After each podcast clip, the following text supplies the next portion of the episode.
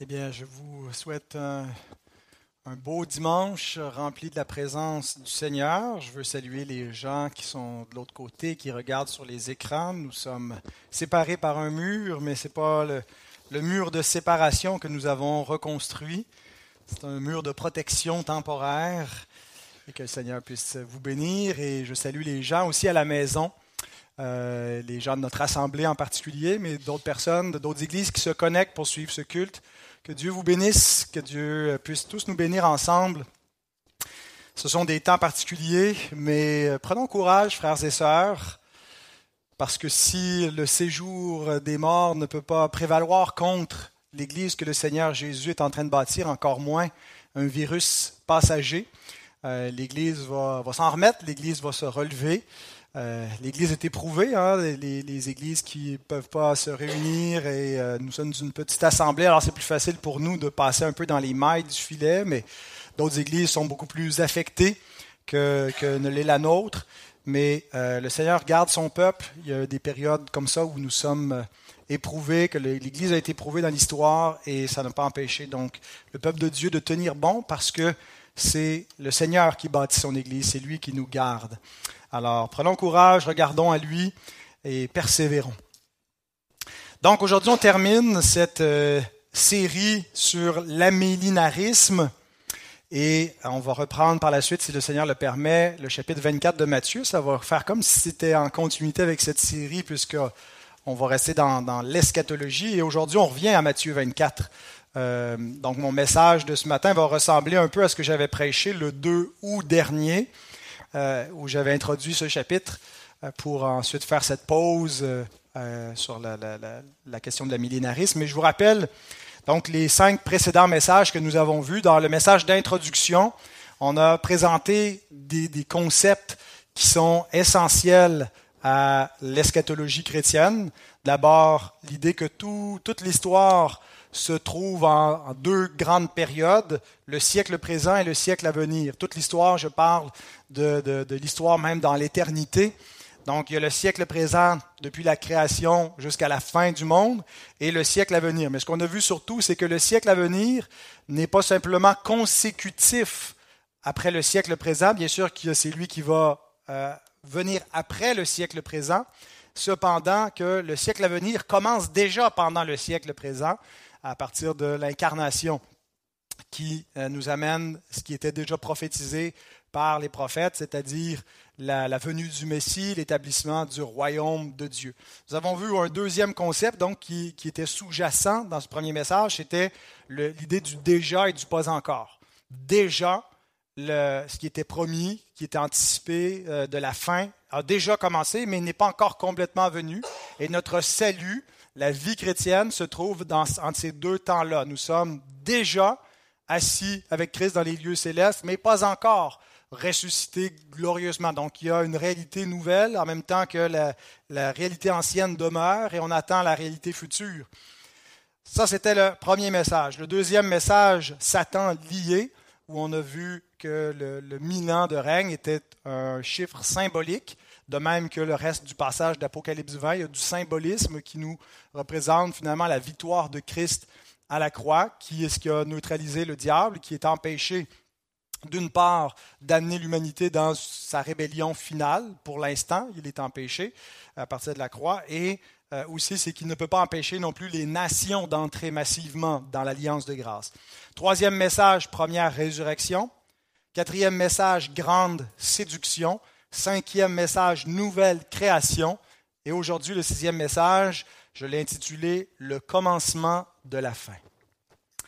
Alors, ça va être basé sur euh, l'idée que les puissances du siècle à venir ont été inaugurées, en particulier à euh, l'incarnation. Donc, il y a eu une intrusion du siècle à venir et même du jugement dernier sous forme symbolique qui va venir à la fin de, euh, de l'ère chrétienne, pas l'ère chrétienne, mais l'ère apostolique, euh, où l'ancienne alliance se termine un peu en une espèce de sorte de fin du monde pour Israël. Et donc ce message est basé sur l'idée que Dieu nous fait une révélation typologique. Il utilise les événements du siècle présent pour pointer vers le siècle à venir. Comme on a vu la semaine dernière avec Ésaïe 65, où on utilise des images de la vie présente sur Terre pour nous parler de la réalité éternelle, céleste, que c'est un langage symbolique, euh, typologique, mais que ce n'est pas seulement des fois au niveau de, des prophéties ou des, paraboles, euh, des enseignements sur le retour, des fois ça peut être même des événements historiques qui avaient une portée euh, eschatologique. Et c'est ce qu'on va voir, que Jésus annonce, prédit un événement qui était imminent pour les gens de sa génération, mais qui était connecté avec la fin du monde de manière typologique. Alors, on peut se lever pour lire la parole de Dieu, Matthieu 24, les versets 1 à 3. Comme Jésus s'en allait, au sortir du temple, ses disciples s'approchèrent pour lui en faire remarquer les constructions. Mais il leur dit, Voyez-vous tout cela? Car je vous le dis en vérité, il ne restera pas ici pierre sur pierre qui ne soit renversée. Il s'assit sur la montagne des Oliviers. Et les disciples vinrent en particulier lui poser cette question. Dis-nous quand cela arrivera-t-il et quel sera le signe de ton avènement et de la fin du monde? Prions. Seigneur, nous sommes reconnaissants pour euh, ces questions que, que tes disciples t'ont posées, parce que nous aussi, nous voulons savoir quel sera le signe que ces choses que tu avais annoncées devaient s'accomplir et surtout quand viendra ton avènement, Seigneur, que nous attendons, en particulier dans ces jours mauvais? Ô Dieu, euh, on te demande de bénir ta parole qui sera exposée et qu'on puisse en être édifié par la puissance de ton esprit. Au nom de Jésus-Christ. Amen. Pouvez vous rasseoir.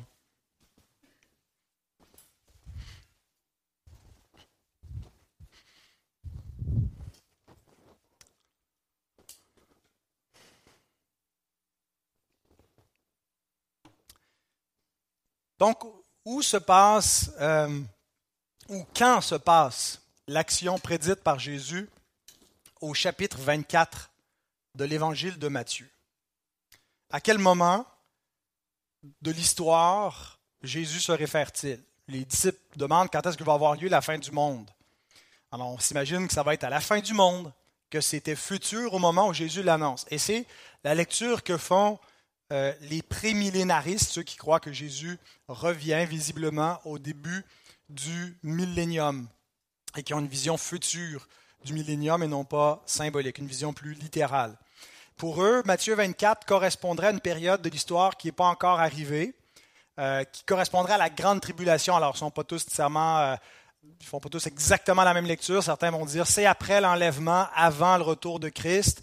Euh, d'autres vont dire que c'est tout simplement vers la fin de l'histoire, sans nécessairement préciser la, séquence exactement, que ce serait pendant la période de, sept ans de tribulation que certains donc ont vu comme la grande tribulation. C'est le cas de Warren Wiersbe qui, dans son commentaire sur l'évangile de Matthieu, écrit ce qui suit. Matthieu 24, versets 1 à 44, indique que notre Seigneur traite d'événements qui se dérouleront sur la terre pendant la tribulation. Voir verset 8, où le commencement des douleurs est un symbole de la tribulation. Après l'enlèvement soudain de l'Église hors du monde, il y aura une terrible souffrance. Beaucoup de théologiens pensent que cette période durera sept ans, sur la base de Daniel 9, 24 à 27, c'est cette période de tribulation que Jésus décrit dans le discours sur le mont des Oliviers. À la fin de cette période, Jésus reviendra sur la terre, vaincra ses ennemis et établira le royaume promis. D'après les prémillénaristes, euh, ça correspond à la période que l'apôtre Jean appelle la grande tribulation dans Apocalypse 7, 14.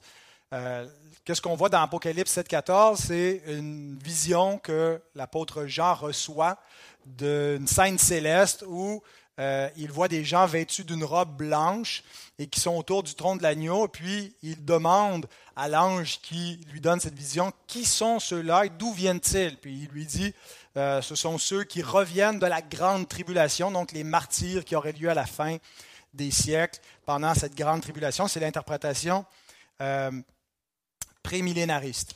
C'est pas comme ça que je comprends la vision que Jean reçoit dans Apocalypse 7. Euh, ce qu'il voit, ce sont les martyrs qui sont dans l'état intermédiaire. Vous vous souvenez le message sur la première résurrection? La première résurrection, on a les âmes de ceux qui ont souffert pour Christ, donc tous ceux qui veulent vivre pieusement en Jésus-Christ, qui sont persécutés, qui sont présentés ici comme ayant été décapités. Alors même si on n'a pas été littéralement décapité, euh, en étant solidaire avec Christ, on porte sa croix et on souffre. Et quand on meurt, euh, on s'en va régner avec lui. Si on a souffert avec lui ici-bas, c'était l'attente des, des, apôtres.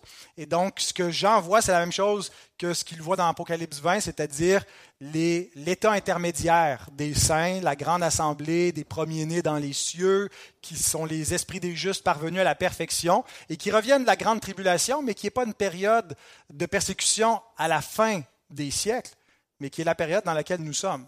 Peut-être que vous trouvez ça pas si mal, finalement, la grande persécution, mais pour moi, la grande persécution correspond de la, période de, la mort du grand martyr qui est Christ jusqu'à euh, la fin de l'histoire. Et c'est la lecture que fait aussi G.K. Bill dans son commentaire sur Apocalypse. Il écrit La grande tribulation a commencé avec les propres souffrances de Jésus et son sang versé et tous ceux qui le suivent qui doivent également souffrir cette tribulation. L'identification collective des croyants souffrant avec Jésus est exprimée en particulier par les expressions compagnons de tribulation et persévérance en Jésus qu'on retrouve en Apocalypse 1.9 ainsi qu'en Colossiens 1 et 1 Pierre 4. Donc, dans le schéma amillénariste, Matthieu 24 ne nous présenterait pas seulement euh, une tribulation future, mais nous présente en fait un jugement qui est imminent et qui s'en vient sur Jérusalem et ses habitants, qui va être prévisible, qui va être euh, qu'on va voir venir finalement pour ceux qui auront été avertis par le Seigneur Jésus qui agit ici comme prophète et qui annonce la destruction de Jérusalem. Et en même temps, il nous dit que ce jugement est en quelque sorte le prélude de la fin du monde, donc le commencement de la fin le commencement de la fin avec Jérusalem, qui est donné en exemple à, tous les autres incrédules qui voudraient rejeter le règne du Messie, que voici le sort qui les attend.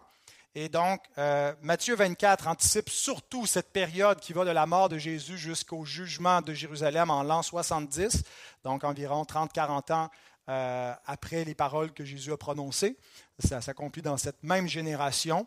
Et ça va être une période de tribulation pour l'Église, mais aussi qui va euh, le, début des tribulations pour l'Église, puisque de tout temps, de toute époque, en tout lieu, l'Église connaît des persécutions qui vont continuer jusqu'à la fin du monde.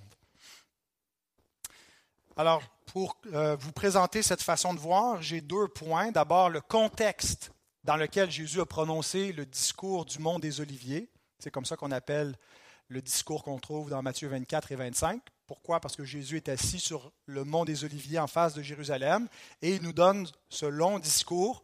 Alors le discours du mont des Oliviers, dans quel contexte Jésus l'a-t-il donné? Et ça, le contexte, à mon avis, il est absolument déterminant pour comprendre le, sens et la portée de ce discours. Et mon deuxième point, on va examiner le jugement de Jérusalem qui est annoncé et qu'est-ce qu'il signifie en lien avec la fin du monde et donc avec, avec nous, euh, qui sommes plus près du Seigneur que les premiers disciples, plus près de son avènement. Donc, le contexte du discours du monde des Oliviers. On dit souvent euh, en herméneutique qu'un texte sorti de son contexte est un prétexte pour dire n'importe quoi.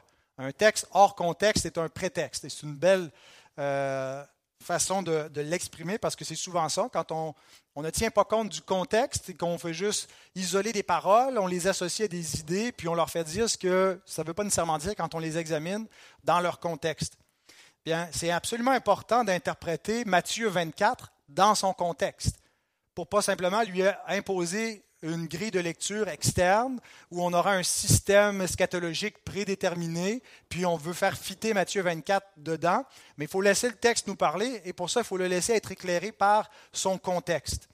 Et en particulier le contexte de la dernière semaine du Christ avant sa mort.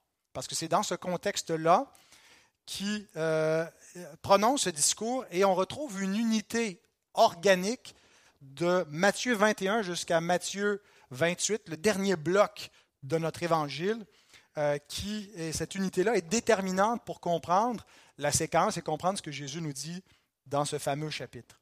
Alors, je vous rappelle la séquence, le, tableau qui nous résume la dernière semaine de Jésus avant sa mort. Le dimanche, c'est l'entrée triomphale à Jérusalem qui nous est rapportée dans Matthieu 21, 1 à 11. Le lundi, la colère dans le temple, suivie immédiatement du figuier maudit.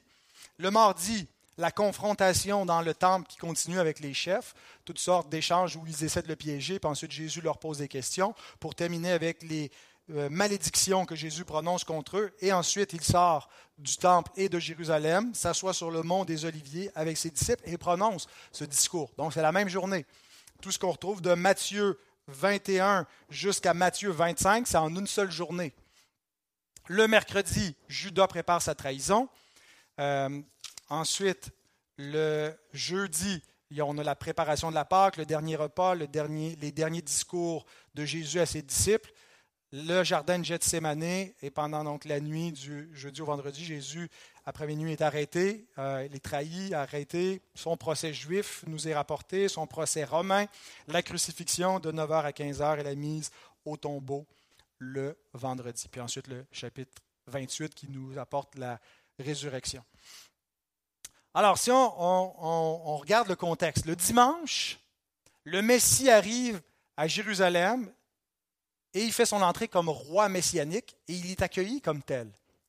Mais le vendredi de la même semaine, il est rejeté et crucifié comme un imposteur par les chefs et la foule, probablement pas exactement la même foule qui l'a accueilli, mais euh, en tout cas peut-être qu'il y avait des gens qui ont, qui ont switché de bord euh, entre-temps, mais une partie de la foule donc est influencée par les chefs religieux. Et la conséquence de cela, c'est que la malédiction divine va s'abattre sur Jérusalem et sur ses habitants parce qu'ils ont rejeté celui que Dieu leur envoyait. Ils ont crucifié le Seigneur de gloire, le prince de la paix. Ils ont appelé sur eux le jugement divin.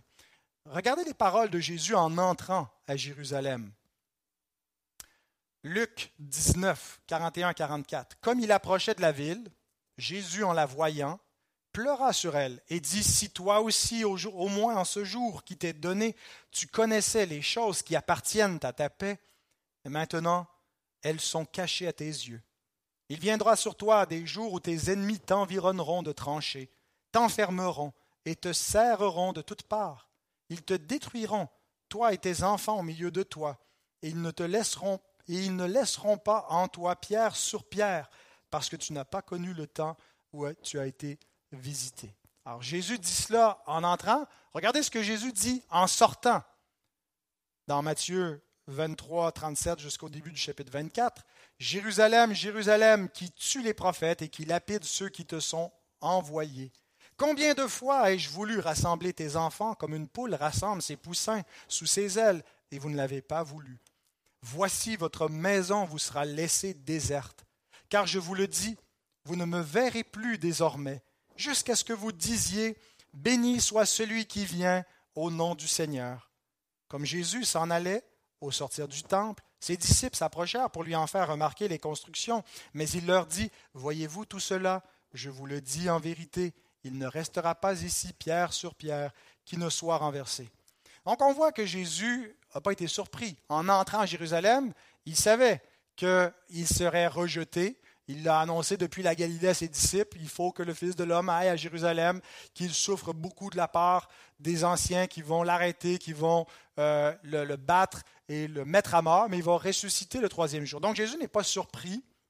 Il annonce en entrant que euh, Jérusalem ne connaît pas les jours qu'elle vit. Elle ne réalise pas que ce sont les jours où elle est visitée par le roi de paix. Et donc, euh, ils euh, annoncent qu'à cause de cela, parce qu'ils n'ont pas connu les jours de leur visitation, viendra sur eux de, graves malheurs. Et ils répètent cela au terme de, ces confrontations. Euh, les seules confrontations qui ont lieu avec Jésus, c'est le lundi et le mardi avec les, chefs. Euh, et ensuite, ils vont l'arrêter dans la nuit du jeudi au vendredi. Alors, qu'est-ce qui s'est passé entre-temps, entre l'entrée et la sortie de Jésus à Jérusalem? Des événements et des paroles qui sont absolument significatives pour comprendre ce que Jésus va prononcer dans Matthieu 24. Le lundi, Jésus visite le temple. une maison de prière pour toutes les nations, mais qui était un lieu qui avait été profané par les chefs religieux, comme au temps de Jérémie, comme au temps d'Ézéchiel, où on rendait un culte à Baal et à des idoles dans le temple. Bien, on y sert Mammon. Il n'y a euh, peut-être pas une idolâtrie qui paraît aussi flagrante, mais euh, suffisante pour que Jésus se mette en colère en citant les paroles du prophète Jérémie en disant qu'ils ont fait du temple une caverne de voleurs, un lieu impie. Donc Jésus euh, chasse les vendeurs du temple, se met en colère et purifie la maison. Et immédiatement après, Matthieu nous rapporte un deuxième événement symbolique qui est le figuier maudit. Si vous regardez la séquence, c'est Matthieu 21, 12 à 16, la colère dans le temple, et 17 à 22, le figuier maudit. Et ces deux actes sont, sont des actes prophétiques qui s'interprètent l'un l'autre comme les prophètes dans l'Ancien Testament qui euh, non seulement prononçaient des paroles, mais parfois faisaient des actes prophétiques, des mises en scène, des situations, prenaient un joug, par exemple, sur leurs épaules ou, ou allaient nu-pieds ou dévêtus pour euh, annoncer ce qui allait arriver euh, au peuple. Bien ici, on a deux actes qui vont ensemble et qui nous permettent de comprendre ce que Jésus a fait à la fois dans la colère dans le temple et dans le figuier maudit. La colère dans le temple anticipe la malédiction de Dieu sur Israël, le figuier qui, représente Israël. Et puisqu'il est stérile, puisqu'il n'a aucun fruit, Jésus le maudit. Euh, et donc, la, colère dans le temple anticipe la malédiction de Dieu sur ce peuple. Euh, et, euh, la malédiction de Dieu va venir comment? Par une colère de Dieu sur son temple. Et donc, c'est ce que Jésus annonce. Il ne restera pas ici pierre sur pierre qui ne soit renversé. Alors, il faut comprendre les gestes de Jésus euh, comme ayant une portée prophétique. Et ensuite, Matthieu nous rapporte une série de discours et de confrontations, toujours dans le chapitre 21 jusqu'à 23, où, dans ces échanges, Jésus annonce d'une part la fin de l'intendance du royaume par le peuple juif. Le royaume vous sera enlevé et sera donné à une nation qui emportera des fruits. Il leur dit dans une parabole que leur ville sera brûlée, chapitre 22, verset 7, et il prononce des malédictions. Malheur, malheur, malheur. Malheur, c'est maudit, soyez maudits, c'est le contraire de soyez bénis, c'est le contraire de la bénédiction. C'est les, malédictions de l'alliance qui étaient déjà prononcées dans la loi de Moïse. Voici ce qui va vous arriver, voici ce qui va arriver à votre pays, ce qui va arriver à votre ville, ce qui va arriver à votre temple, quand vous allez m'abandonner, quand vous allez euh, vous tourner vers des idoles et que vous allez être infidèle. Alors Jésus est en train d'agir un peu comme le procureur de l'alliance qui prononce son plaidoyer vis-à-vis de Jérusalem et de ses chefs et qui déclare que la malédiction de Dieu s'en vient. Et lorsqu'il termine, il annonce la destruction du temple et de la ville. Au verset 36 euh, du chapitre 23, il dit, Je vous le dis en vérité, tout cela retombera sur cette génération. Et dans le chapitre suivant, il nous dit de quelle façon tout cela va retomber sur cette génération, au verset 2 de 24. Mais il leur dit, Voyez-vous tout cela, je vous le dis en vérité, il ne restera pas ici, pierre sur pierre, qui ne soit renversé. C'est comme cela que tout cela, tout, ce qui, tout le sang versé depuis Abel jusqu'au prophète Zacharie retombera sur cette génération. Il ne restera pas ici pierre sur pierre qui ne soit renversé. Et c'est dans ce contexte que Jésus continue son chemin, s'assoit sur le mont des Oliviers, que ses disciples s'approchent de lui, puis nous dit, dis-nous quand ça va arriver. Alors voyez-vous que le contexte dans lequel Jésus prononce son discours doit tenir compte de l'arrivée de Jésus à Jérusalem, de sa colère dans le temple, de sa malédiction sur le temple et sur le, figuier, euh, de, tous ces discours, de ces malheurs du chapitre 23 qui viennent d'être prononcés, de, cette imprécation finale où il dit tout ça va retomber sur cette génération et que ces pierres ici seront renversées. Euh, on parle des pierres du temple que, que les disciples font remarquer à leur Seigneur au sortir du temple. Ce qui nous amène à notre deuxième point, le jugement de Jérusalem. Après avoir vu le contexte, regardons le jugement lui-même qui est décrit dans tout le chapitre 24. On aura l'occasion de regarder point par point ce qui est annoncé. Le chapitre 24, le discours de Jésus répond à la double question des disciples qui est posée au verset 3. Dis-nous quand cela arrivera-t-il, c'est-à-dire la destruction du temple, Et quel sera le signe de ton avènement et de la fin du monde? Ce sont deux événements séparés. La destruction du temple et la fin du monde ne sont pas arrivés en même temps. Il n'y a pas une concomitance historique entre les deux événements, parce que le temple a été détruit, mais le monde n'a pas fini. Mais dans l'esprit des disciples, ces deux événements sont joints. Ils entendent le Seigneur dire, il ne restera pas ici pierre sur pierre qui ne soit renversé. Pour eux, il dit, la fin du monde est proche. Si le temple de Dieu doit être détruit, c'est parce que ça va être la fin du monde quand ça va arriver. Alors dis-nous quand cela va arriver, la destruction du temple, et quel sera le signe de ton avènement et de la fin du monde. Donc deux questions qui sont liées dans l'esprit des disciples, ou deux événements qui sont liés dans l'esprit des disciples, mais qui historiquement sont séparés par un grand, grand laps de temps. Mais dans la réponse de Jésus, les deux événements sont reliés. Pas euh, directement par euh, en arrivant simultanément, mais sont reliés et euh, sont reliés typologiquement. Et donc, trois angles où on peut examiner la réponse de Jésus. Le premier angle, c'est la typologie du jugement de Jérusalem. Le jugement de Jérusalem, la destruction du temple, pointe vers la fin du monde, vers le jugement final. Les événements, donc, que Jésus annonce, ou qui sont demandés par les disciples, quand est-ce que va arriver la destruction du temple et quel sera le signe de la fin du monde, sont reliés non pas euh, par une concomitance historique, mais par une typologie eschatologique. Le jugement d'Israël est une figure, un type et un prélude du jugement final. C'est le début de la fin. Et c'était la même chose avec les différents jugements dans l'Ancien Testament. Lorsque Dieu annonçait des jugements, non pas seulement sur Israël, mais sur les Babyloniens, sur les Assyriens, sur toutes sortes de nations, ces jugements-là étaient reliés dans le discours des disciples au jour de l'Éternel.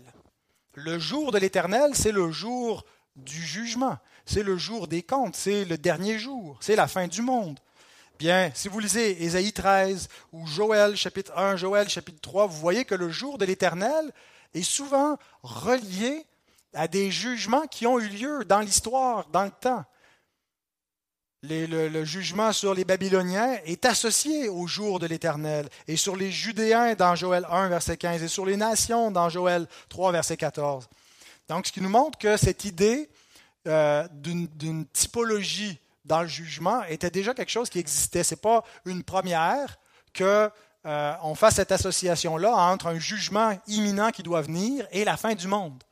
C'est comme ça, donc, que les disciples, euh, que, les, prophètes ont, ont, révélé, que Dieu s'est révélé par les prophètes en montrant que quand viennent des jugements historiques sur telle ou telle nation, c'est un rappel du jour de l'Éternel, du dernier jour de jugement.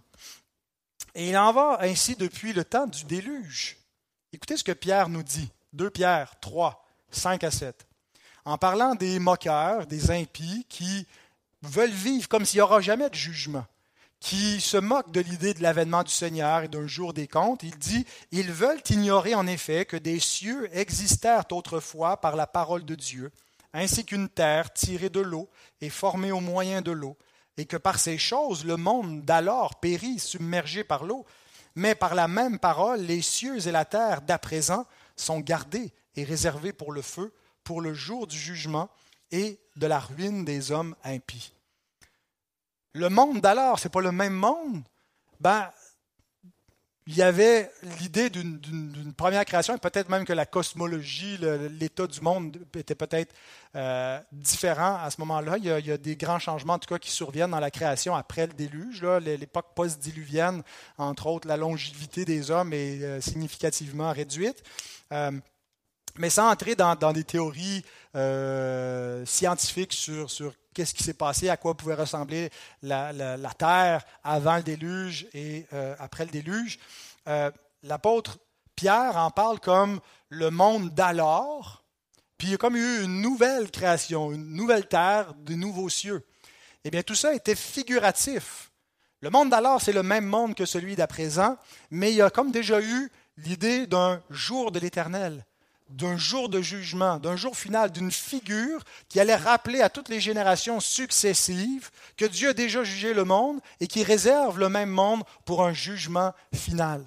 C'est un jugement d'une ampleur universelle et le, jugement au temps de Noé, le déluge, a ça de particulier qui correspond avec le, dernier jour, qu'il était universel. Parce que les, les autres jugements qui viennent dans l'histoire sont souvent pas universels, sont souvent localisés contre une nation, contre Israël. Mais là, le déluge, c'était la terre entière. Et ce jugement-là en particulier anticipait le jugement de la terre entière. Et donc, c'est ce que Pierre nous dit. On voit dans ce qui nous est rapporté dans les Écritures concernant le déluge, le rappel que les cieux et la terre d'à présent sont réservés non pas pour un autre déluge, mais pour euh, le feu le jugement final. Ensuite, euh, Sodome et Gomorre. Jude nous dit que dans son épître, versets 5 à 7, Je veux vous rappeler, à vous qui savez fort bien toutes ces choses, que le Seigneur, après avoir sauvé le peuple et l'avoir tiré du pays d'Égypte, fit ensuite périr les incrédules, qu'il a réservé pour le jugement du grand jour, enchaîné éternellement par les ténèbres, les anges qui n'ont pas gardé leur dignité, mais qui ont abandonné leur propre demeure, que Sodome et Gomorre et les villes voisines qui se livrèrent comme eux à la débauche et à des vices contre nature sont donnés en exemple, subissant la peine d'un feu éternel. Est-ce que le feu qui est tombé sur Sodome et Gomorre, c'était le feu éternel? Est-ce que c'était le jugement final? Typologiquement, oui. Bien que historiquement, c'était euh, un jugement qui s'est abattu, le soufre, le feu du ciel qui est tombé sur eux, était un exemple. Ces villes ont été données en exemple d'un feu éternel, du jugement à venir. Donc, voyez-vous la connexion ici que, que je veux faire? Montrer que les jugements historiques qui ont eu lieu au cours de l'histoire étaient pointait vers quelque chose de plus grand, vers le jour final, vers le jugement final. Donc, c'était des jugements typologiques en plus d'être des jugements historiques. Et de la même façon, donc, euh, Jésus rappelle que toutes les tragédies de l'histoire, lorsque la mort frappe, c'est un rappel aux hommes qu'ils doivent se repentir et qu'ils doivent se, euh, se tourner euh, vers Dieu par la, repentance et par la foi Autrement, ils vont périr. Hein. c'est ce qu'il ce qu'il nous dit dans Luc 13 quand les, disciples rapportent euh, le sang que, que, Hérode a versé. Et en disant est-ce que vous pensez qu'ils étaient de plus grands pécheurs pour avoir péri de la sorte ou la tour de Siloué qui est tombée sur des gens est-ce que c'est parce qu'ils le méritaient plus? Non vous dis-je mais si vous ne vous repentez pas vous périrez tous de la même façon alors ça nous dit que tout jugement toute la, mort lorsqu'elle frappe, toute tragédie humaine est un rappel aux hommes que la colère de Dieu se manifeste du ciel contre toute impiété des hommes qui retiennent injustement la vérité captive, qu'il y a un jugement qui vient, et tout ça, ce sont que de, de, petits jugements qui sont des préludes du jugement final. Et donc Matthieu 24, c'est la même chose. Il annonce un jugement imminent qui a déjà eu lieu au moment où on se parle, mais qui pointe vers le jugement final. Et la raison pourquoi il pointe en particulier vers le jugement final, c'est parce que c'était le jugement final d'Israël. Et ça, c'est le deuxième angle que je veux examiner, euh, la finalité du jugement de Jérusalem. Après avoir vu la typologie du jugement de Jérusalem, la finalité du jugement de Jérusalem.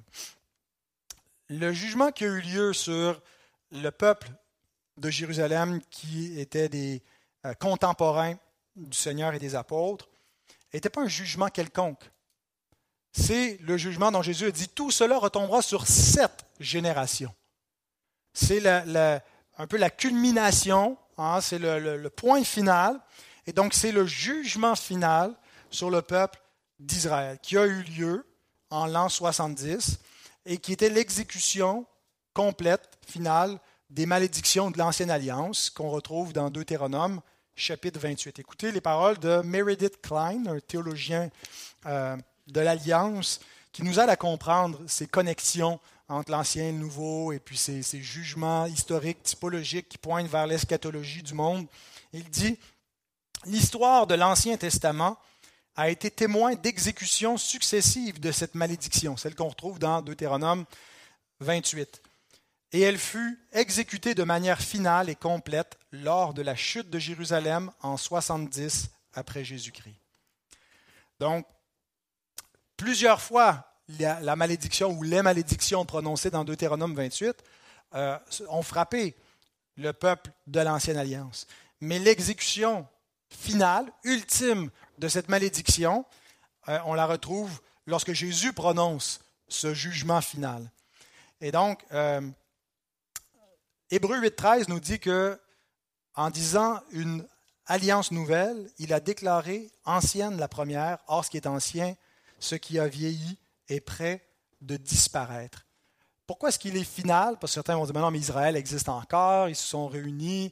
L'idée, c'est pas que euh, c'est temps d'avoir fait disparaître l'ethnie juive, les descendants physiques d'Abraham, mais c'était final parce que c'était le dernier jugement de l'ancienne alliance, après quoi l'alliance a expiré.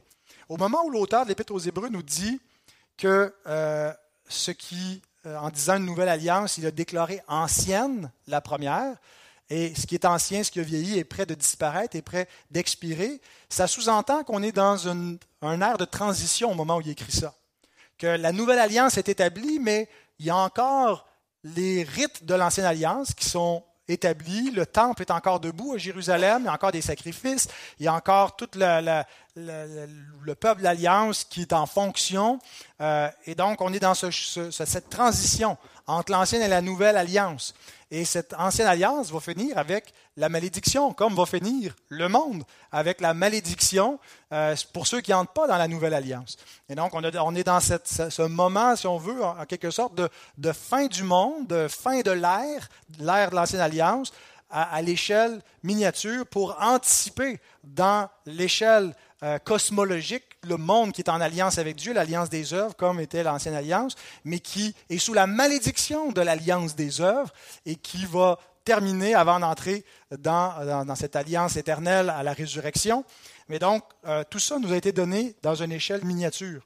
Donc, l'an 70, c'est la, si vous voulez, fin ultime de l'ancienne alliance. Quand est-ce que finit l'ancienne alliance? Ben, elle est euh, sérieusement sur le bord d'être fini lorsque Jésus inaugure la nouvelle alliance dans son sang. Donc la nouvelle alliance est déjà active, mais en vertu de, ce qui a été prononcé par Dieu en faisant alliance avec son peuple, il a prononcé des malédictions. Ces malédictions-là, au moment où Jésus inaugure la nouvelle alliance, ne sont pas, encore euh, euh, tombées sur le peuple de l'alliance. Et donc, c'est vraiment à la fin du jugement de l'an 70 que l'ancienne alliance a, tout englouti, si vous voulez, dans la mort, a terminé en appliquant ce jugement final.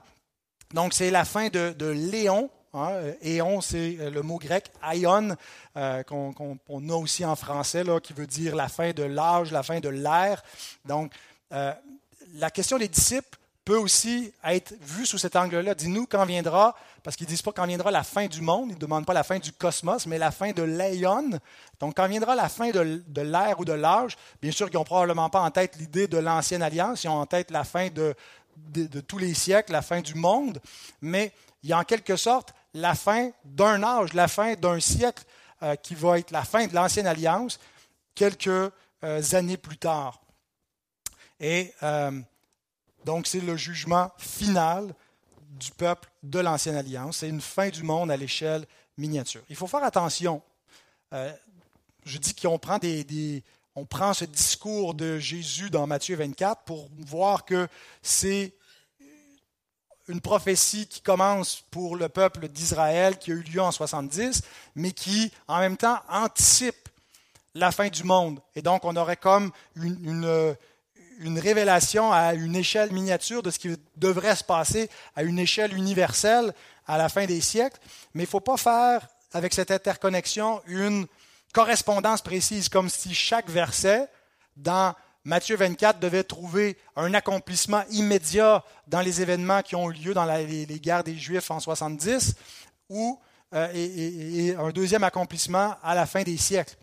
Euh, Sam Storms nous aide comprendre de quelle façon on doit voir le lien entre jugement final du peuple d'Israël et de l'Ancienne Alliance et la fin du monde. Il écrit L'erreur que beaucoup font, cependant, est d'essayer de projeter les détails historiques de l'année 70 à la fin des temps dans une conflagration comparable et proportionnée à la Jérusalem historique et littérale. Ils veulent suggérer qu'essentiellement tout ce qui s'est passé littéralement dans la période de l'an 33 à l'an 70 en Palestine se reproduira littéralement à l'échelle du monde. Ils ne réalisent pas que les événements de 70 sont tout au plus un prototype à l'échelle microcosmique de ce qui se produira à l'échelle macrocosmique lorsque Jésus reviendra. En d'autres termes, les événements de 70 dépeignent peut-être de manière localisée ce qui se passera globalement lors du deuxième événement où il sera associé d'une manière ou d'une autre. La période 33 à 70 fournit donc, en théorie, dans ses principes, mais pas nécessairement dans toutes ses particularités, un modèle par rapport auquel nous devons interpréter la parousie de l'an 70. Donc, quand dans les prochaines semaines, nous allons étudier le chapitre 24 de Matthieu, il ne faut pas euh, s'attendre premièrement à ce que ça nous parle de la fin du monde, mais premièrement de la fin de Jérusalem, de la fin euh, de, de, cette dernière génération sur laquelle Jésus prononce ce jugement, et voir des correspondances, mais générales, et non pas dans les fins détails, euh, euh, où il devrait y avoir une application de chaque verset concrètement. On va surtout voir les grandes lignes. Donc, contre cette lecture-là, que Matthieu 24 parle non pas premièrement de la fin du monde, mais de la fin de Jérusalem, certains disent que ce n'est pas encore accompli parce que la, prophétie de Jésus n'est pas complètement réalisée.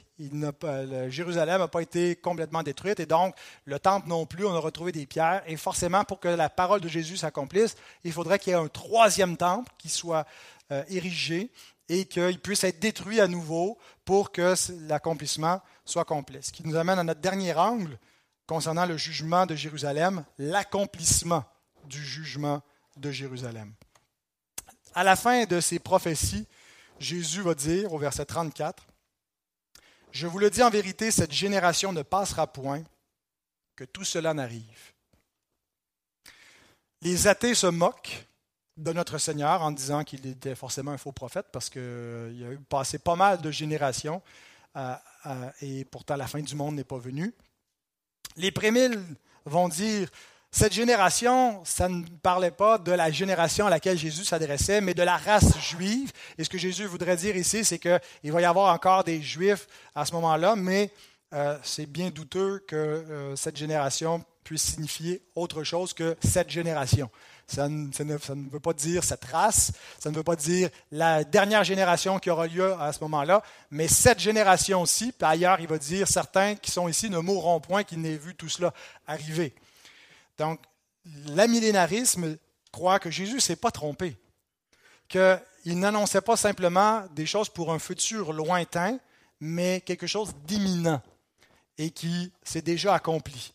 Voici les paroles d'un témoin historique de la chute de Jérusalem. Flavius Joseph, qui ne parlait pas pour le compte de Jésus, qui n'était pas un disciple de Jésus, qui était un, juif historien qui, lui, a collaboré euh, avec le pouvoir romain, qui croyait que les Juifs séditieux ne, devaient pas se rebeller parce que les événements historiques, c'est à partir de l'an 66 environ. Il y a eu les zélotes qui ont eu un peu plus d'influence puis qui ont commencé à vouloir se rebeller contre le pouvoir romain. Puis c'est ce qui a amené Rome à, attaquer euh, la nation pour éventuellement détruire le temple et même raser la ville au complet.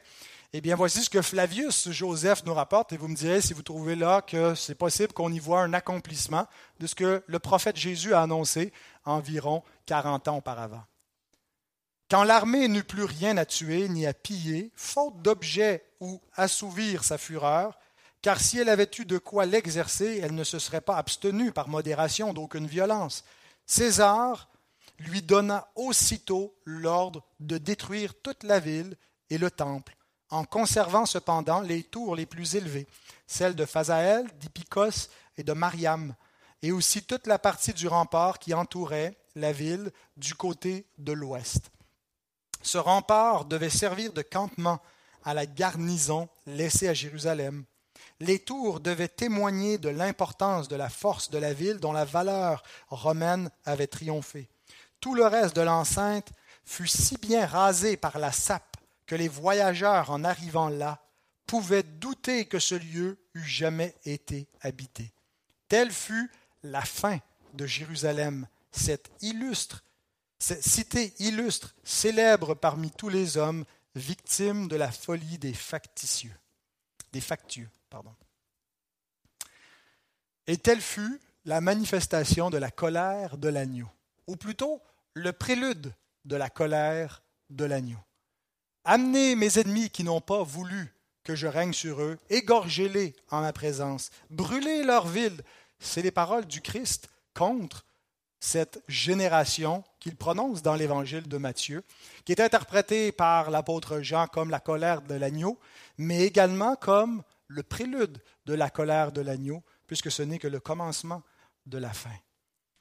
La première, si vous voulez, ou le dernier jugement qui est, qui est prophétisé comme ça par oracle divin avant le jugement final des hommes. Il n'y aura pas d'autres prophètes qui vont nous annoncer entre-temps d'autres jugements historiques qui sont interprétés théologiquement. C'était le dernier pour nous donner un dernier témoignage que le monde va finir, il va finir dans un jugement similaire. Donc l'intersection entre l'imminence et la distance, parce que quand vous lisez Matthieu 24, et pas seulement Matthieu 24, mais beaucoup de textes du Nouveau Testament, on n'est jamais sûr si la fin du monde est proche ou si elle est loin. Parce qu'il y a des textes qui nous donnent l'impression qu'il y a quelque chose d'imminent qui s'en vient pour les, euh, les auteurs et les, les, gens à l'époque du Nouveau Testament. Puis en même temps, il y a quelque chose où c'est très très loin. Il y a parfois le, le, le, le, jugement semble prévisible, où on nous donne des signes qui sont suffisants pour amener les, les disciples à fuir, à sortir de Jérusalem. Euh, mais d'autres moments, la fin est, prévue comme étant arrivant soudainement où on ne peut pas le prévoir, où on est surpris, où Jésus arrive comme un voleur. Eh bien, ce, ce, double rapport entre l'imminence et la distance, entre la prévisibilité et la soudaineté, s'explique par la double question des disciples, ou la double portée de leur question, où il y a un événement qui est pour maintenant, mais qui est connecté avec quelque chose qui est pour plus tard. Il y a quelque chose qui est prévisible quelque chose que vous n'arriverez pas à prévoir. Et ça correspond aussi à la double réalité du siècle présent et du siècle à venir. J'aimerais ça remettre le dernier schéma qui... Ah, je ne l'ai pas mis, pas vrai? Ah, c'est dommage. Bon, tu peux reculer, laisser faire. J'avais un beau schéma. Euh, le premier schéma qu'on avait utilisé euh, quand on a commencé cette série là, avec le siècle présent et le siècle à venir. Puis là, je voulais juste rajouter sur mon schéma les, euh, les éléments qu'on avait vus. Mais euh, si vous vous rappelez, donc, essayez de le visualiser en tête, le, schéma. Ceux qui ont mes notes, vous pourrez le voir dans mes notes. Mais euh, on a la ligne du siècle présent qui est pointillée puisque ce n'est pas le monde visible qu'on voit qui est permanent, ce qu'on voit est passager. Et on a la ligne du temps euh, du siècle à venir qui est solide au-dessus. Et ils ne sont pas un après l'autre, ils se chevauchent. Et la ligne du siècle à venir commence dans le siècle présent par l'intrusion de la puissance du siècle à venir au moment de l'incarnation, puis avec la croix de Christ, où Jésus vient pour régner, mais non pas euh, immédiatement en s'assoyant sur le trône de David, mais en prenant notre croix, il meurt à notre place. Et donc il inaugure son règne, parce que par sa mort, il renverse la mort, et c'est le début du millénium, où il lie la puissance du diable. Et donc déjà, le siècle à venir est venu, mais pas encore complètement. Et il annonce un jugement final pour terminer l'ère de l'Ancienne Alliance, toute l'époque de la création jusqu'à l'établissement de la Nouvelle Alliance, qui termine dans un jugement qui est symbolique de la fin du monde, ou euh, qui, qui, reprend cette, idée du déjà et du pas encore. Déjà, la fin arrive en 70, mais ce n'est pas encore la fin, et puis on a une flèche qui nous porte jusqu'au retour de Christ à sa seconde parousie, où il revient, puis on a la couronne, il vient visiblement, et c'est le siècle de la résurrection qui va marquer le jugement final. Juste un petit peu avant cette venue, on a la fin du millénium où Satan est relâché et il y a cette séduction, peut-être une intensification de la persécution contre les croyants, mais Christ revient et détruit euh, le diable, l'antéchrist, par l'éclat de son avènement et euh, établit son règne éternel avec les croyants qui euh, sont avec lui, qui vont ressusciter avec lui. Donc, euh, voilà comment va se terminer l'histoire, voilà comment on peut comprendre euh, cette séquence du déjà, du pas encore, le début de la fin, le début de la fin du monde, mais n'est pas encore fini. Et ce qui met fin également à cette série. J'espère que ça vous aura permis d'avoir peut-être une, une, autre grille pour analyser ces, euh, ces passages de l'Écriture, des, textes souvent complexes, mais lorsqu'on euh, harmonise l'Écriture ensemble, on voit toute la cohérence, comment le plan de Dieu et la révélation se tient d'un bout à l'autre. Et pour les prochaines semaines, bien, on va continuer un peu dans cette même euh, thématique, mais moins théologique. On va revenir vraiment à l'exposition biblique de Matthieu. Alors, si vous n'avez capté que cette série, je dis ça pour les gens qui auraient tombé par providence sur YouTube ou sur la, à la radio sur la série sur l'amillénarisme et vous en voulez plus, ben, il y aura tout le chapitre 24 de Matthieu qui va être exposé euh, verset par verset. Alors que Dieu puisse bénir sa bonne parole.